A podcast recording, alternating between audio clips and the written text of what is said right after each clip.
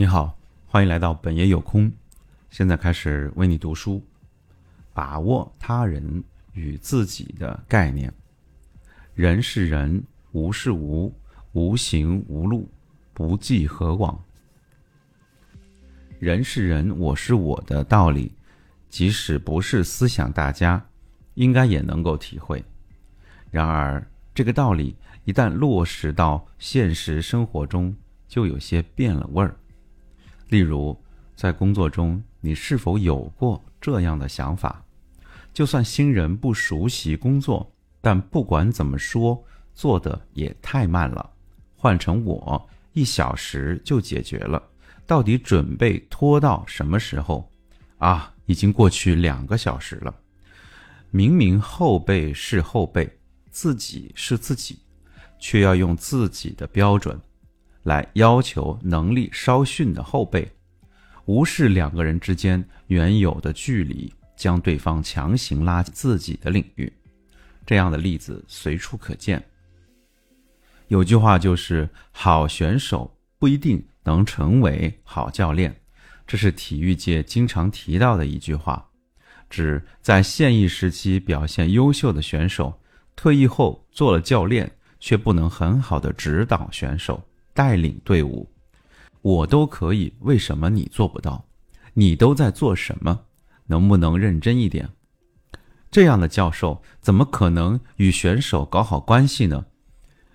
应该将“人是人，我是我”这一点深深的、深深的记在心里。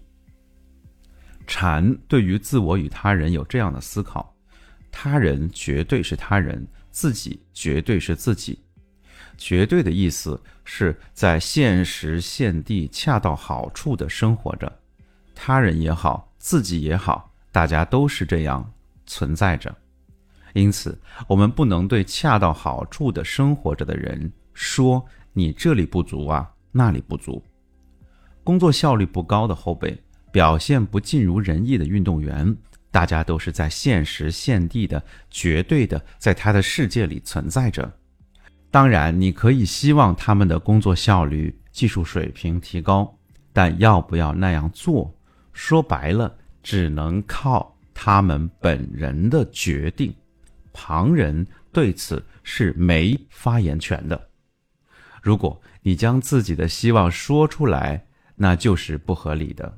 这些不合理就会变成愤怒、恼火的情绪，返回到自己的身上，他们也会成为人际关系的隔阂。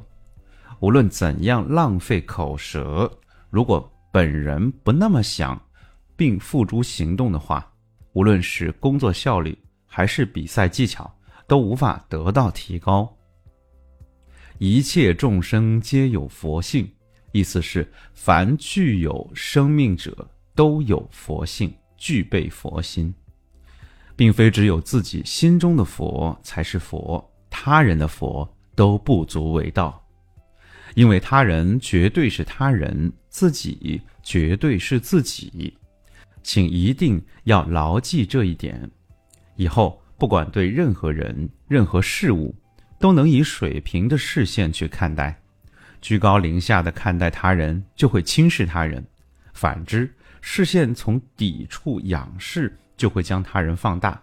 这两种视角都没有做到端正的看待对方。坚持用水平视线看待他人，长此以往，身体也会记住。他人是他人，自己是自己，我想这也是一种实践吧。